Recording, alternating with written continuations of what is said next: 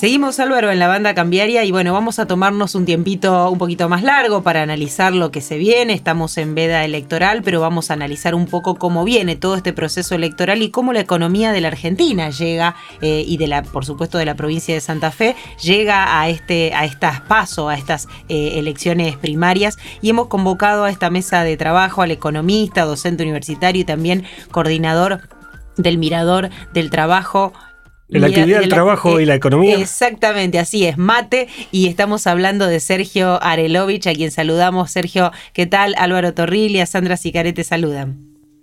Hola Sandra, hola Álvaro, buenas tardes. Gracias por la, por la invitación a, a sumarme a esto.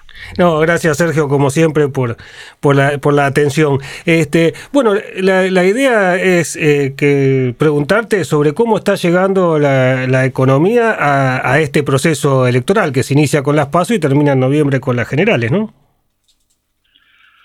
Bueno, con una doble sensación, o con una triple sensación en todo caso. Por un lado, está claro que hay una reactivación de la actividad económica con relación al pasado reciente, pero también con respecto a un periodo de, mediano plazo hacia atrás, con lo cual la, expectativa es que esto continúe y que esto permita mejorar un conjunto de cuestiones que están vinculadas con la vida, con la vida de las familias, los ingresos, la generación de trabajo.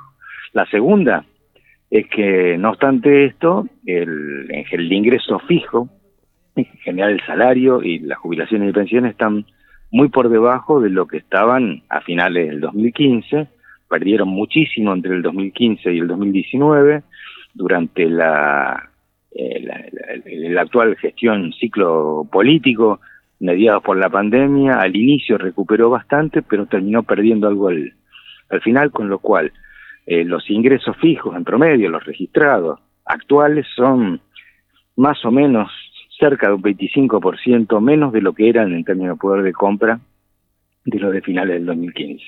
Y la tercera sensación o la tercera cuestión que me parece hay que tener en cuenta, que esto además está en un barco en el cual, en un marco en el cual el, el conflicto latente y de resolución inmediata, tal como se necesita, vinculado con el tema de la deuda y la renegociación con el fondo, agregan un, conjunto de pizquitas de pimienta que van a, van a tornar este, difícil por lo menos imaginar cómo va a ser todo esto en el corto plazo, sobre todo porque falta muy pocos días para el vencimiento de una de las cuotas de capital del Fondo Monetario, estamos hablando del 30 de septiembre.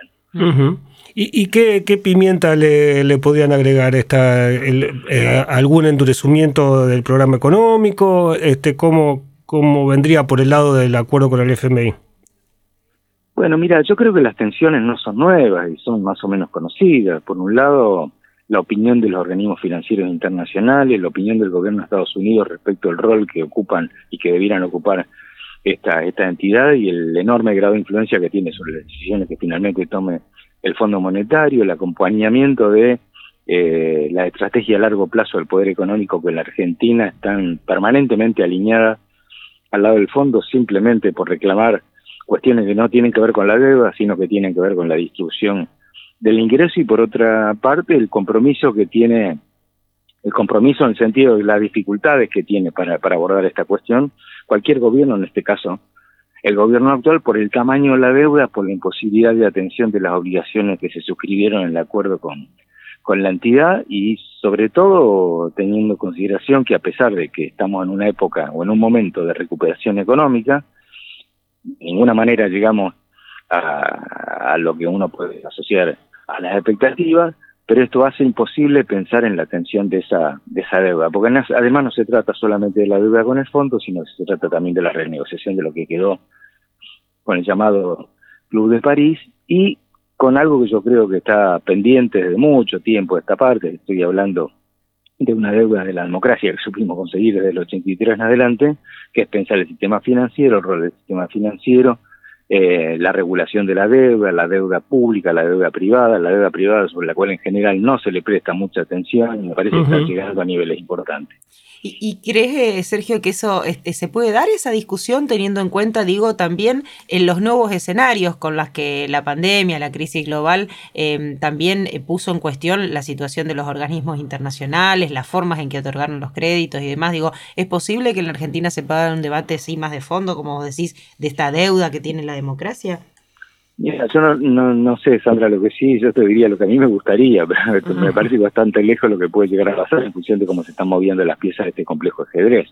No obstante, en algún momento va a ser inevitable discutir esto y va a haber que elegir para un lado o para el otro, no hay camino intermedio.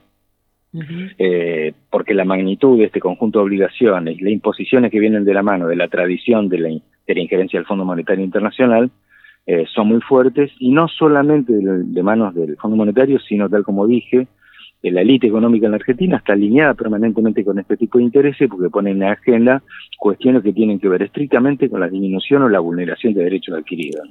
Claro, y, obviamente que esto va a generar siempre tensiones. Eh, llama la atención, no sé si va en línea con lo que vos comentás, es que por en plena campaña electoral cierra eh, prácticamente el cierre de, campaña de uno de los candidatos es eh, para eliminar la indemnización por despido, ¿no? Claro, bueno, es, es una vieja consigna del, poder conservador y del poder concentrado.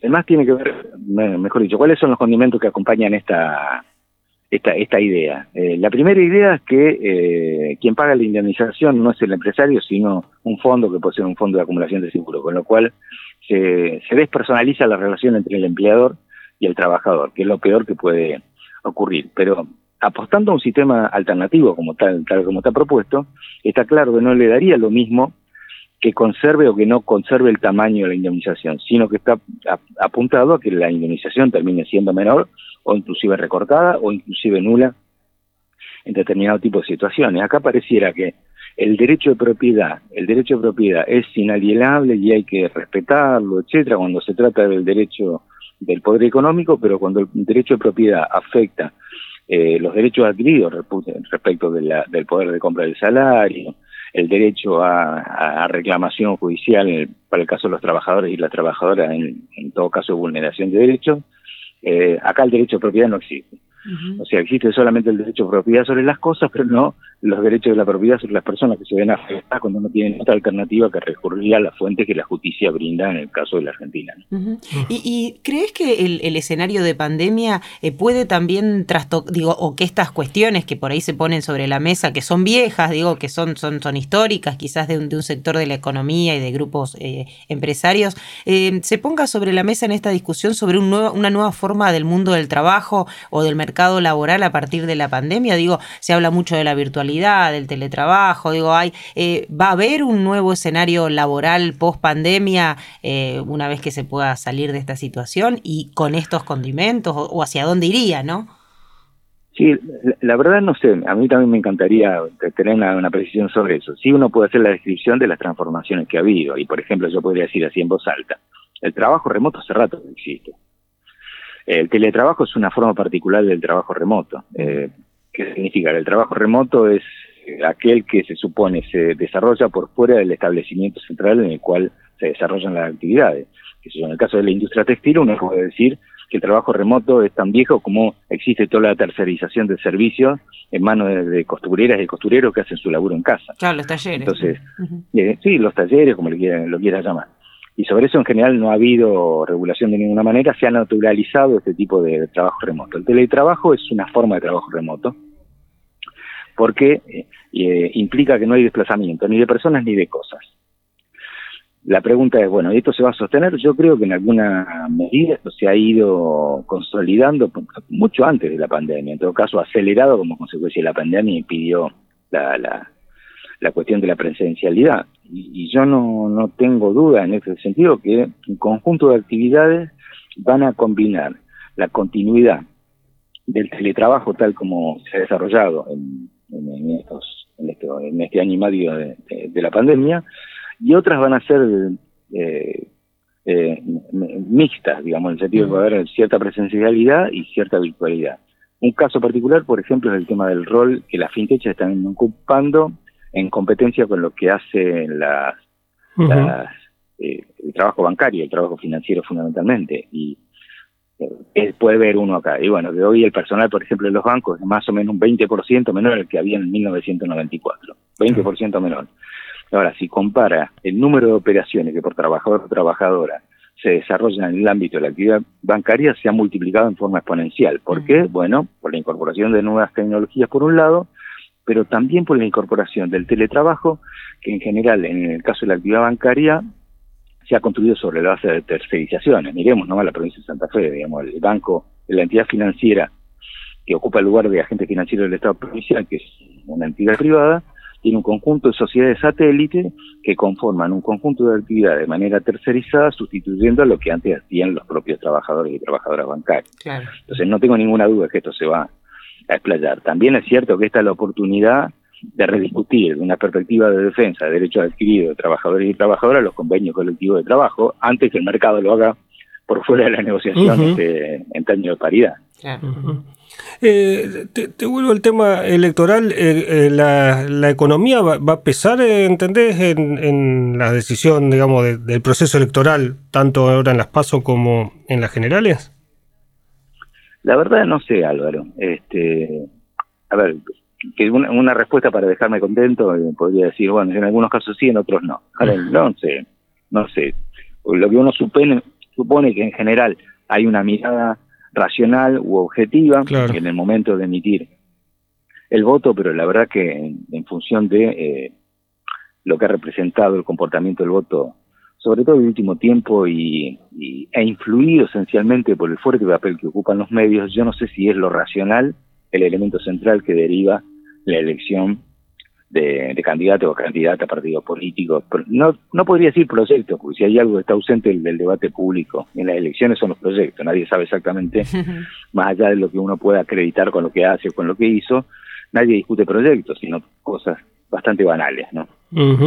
Este, sí, esta, parecería que, que, va a ser determinante en cuanto a, los proyectos económicos, el tema de hacia dónde puede virar la economía, el tema de la elección, ¿no? ¿O, no?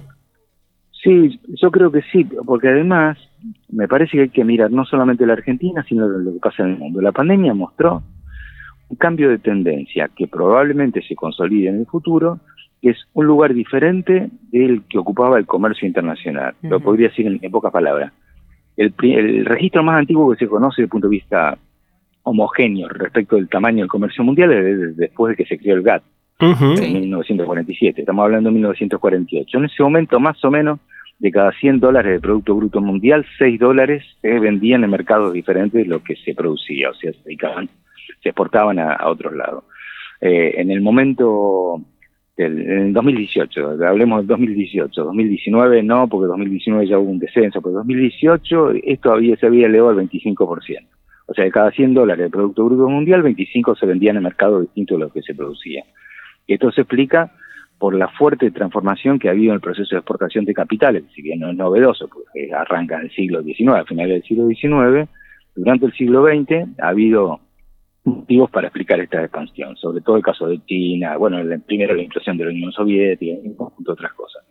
Ahora, la pregunta es, ¿y esto se va a sostener en el futuro? Yo creo que no. Eh, creo que por el contrario, marchamos a otro tipo de regionalización, porque además el cambio climático y la, protección ambiental pasan a un lugar, a ocupar un lugar central tal que impide, desde el punto de vista de la, la propia praxis, que se siga asentando el mismo modelo de expansión ineterno del comercio internacional respecto al Producto Bruto Mundial, con lo cual eh, armar un modelo pensando que el mundo te va a comprar, siendo que el mundo está cerrándose cada vez más y el marco de la pandemia dejó un conjunto de novedades no de coyuntura, sino en forma permanente, me parece que obligan a pensar el papel del comercio exterior o la confianza que se tenía del comercio exterior como fuente principal de eh, generación de trabajo, empleo, incremento de vida. Y ahí, eh, y ahí, Sergio, vos hablabas de la regionalización. Digo, eh, la Argentina y los países eh, de, la región deberían rever un poco frente a todo esto la vitalización del Mercosur, digo, que ha estado bastante vapuleado en este último tiempo. Y bueno, Sandra, a mí me encantaría, pero eso me parece que está bastante lejos en función de lo que es la, coyuntura política, claro. Eh, política, ¿no? Donde Brasil es imprescindible que esté adentro y Brasil está donde está, ¿no?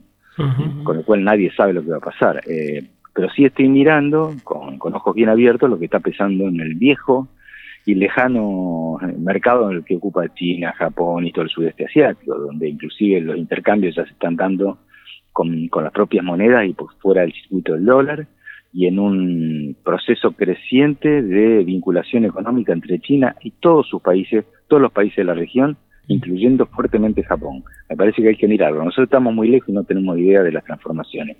Pero eso me parece puede exhibir el tenor de algunas transformaciones de asentamiento o de, fortalecimiento del comercio regional e intrarregional, eh, a diferencia de lo que fue en general el comercio hasta por lo menos 2014, 2015, digamos, con posterioridad a la crisis del 2012 en Europa.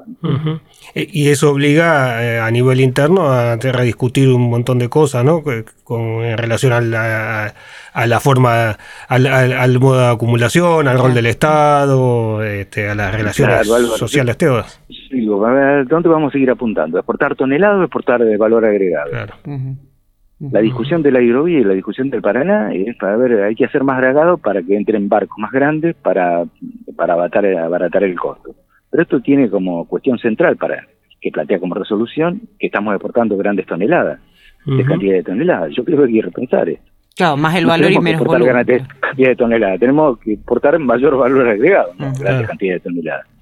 Esto también digo. discusión la otra cosa. Eh, eh, eh, digo, esto también echa por tierra esta cuestión de que el crecimiento solo viene del lado de la exportación y como vos decías, y eso es después el derrame genera trabajo y crecimiento. Digo, hay que rever también ese modelo planteado como, como el modelo de crecimiento o desarrollo, ¿no? Sí, pues además sabemos que no funciona y que es totalmente parcial. Yo siempre digo, ustedes van a estar aburridos de, decir, de, escucharme en este sentido. La, información oficial que dice así dice que hay más o menos unas 170.000 sociedades regularmente constituidas activas frente al impuesto al valor agregado. De estas, el 1% de estas sociedades explica más o menos el 67% de las ventas, con lo cual la concentración es muy fuerte, pero si miramos el mercado exterior, este 1% explica el 92% de las exportaciones, con lo cual el 99% de las empresas restantes viven del mercado interior, crecen a expensa del mercado interior y necesitan el mercado interior, con lo cual cuando el mercado interior sufre algún impacto por pérdida de dinamismo, por caída del poder de compra, etcétera, no pega solamente en el hogar en el que caen los ingresos, pega en forma inmediata y en forma generalizada en toda la economía. Entonces, tenemos que pensar en esta en esta caracterización que hay de la economía argentina y confiar en eso, bueno, que vos, que planteabas, porque evidentemente, si bien las exportaciones lo que proveen es, es una fuente de divisas importante, bueno, hay que discutir la fuente, el origen, la distribución y la administración de las divisas. Eh, uno ve, no sé si, si coincidís, que hay una, hay ciertas diferencias, me parece que, que, a mí me resultan evidentes entre el oficialismo y oposición, que de alguna forma, por más que no, que se exprese más o menos, este, están en la, en juego un poco en este, en este proceso electoral. Pero después viene otra discusión también que es dentro del propio oficialismo con respecto a estos temas, ¿no? Sí, porque yo creo que hay, eh, no creo que haya dos proyectos en pugna, creo que hay más de dos proyectos en pugna. Y hay miradas que, en el principio yo creo que hay que respetar las la miradas y ver de qué se trata para ver cuáles son efectivamente las diferencias, la fortaleza y la barbaridad que dicen en, su nombre. Pero después también hay una cuestión que está vinculada con el tema de las temporalidades. Hay quienes piensan que hay que hacer las cosas ya, hay quienes piensan que primero hay que resolver un conjunto de cosas para después luego lanzarse a esto, es a ver, con qué enemigo te peleas. Eh, yo creo que son legítimas todas las estrategias. Después cada uno se tiene que hacer cargo de los resultados en función de la estrategia elegida, pero para mí hay cosas que son impostergables y que hay que abordar en forma inmediata. Una de ellas es el tema de las inversiones extranjeras este, y otra de ellas es el tema del rol del sistema financiero. Nosotros no podemos seguir con, con ambos grupos normativos nacidos en dictadura, eh, caso profundizado en los años 90 e inmodificado por otros signos de gobierno que ha habido en el medio, no vamos a poner los nombres porque estamos en medio de la, de, la campaña electoral, pero es insólito que no discutamos esto. La inversión extranjera directa inclusive no debiera regularse solamente eh, respecto de la recibida, sino también de la remitida. Hay empresas locales de capital nacional o de capital extranjero que están acá que exportan capitales porque generan inversión en otro lado. Eh, yo no estoy hablando de prohibirlo, pero digo, esto debiera estar sujeto a algún tipo de regulación. Mira, justo hoy de la mañana, por, varios motivos, estamos trabajando con un conjunto balance con la gente del mate, estaba mirando el balance de.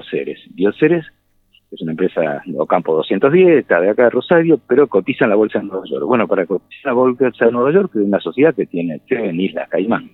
Eh, Claro, como no está prohibido, por defecto está permitido. Ahora, el impacto que tiene que vos tengas este, una extranjerización de los centros de administración de buena parte de la acumulación de capital que hay en Argentina, bueno, no puede dar un resultado diferente de, de aquel que nosotros consideramos fuga, que de fuga no tiene nada porque es legal.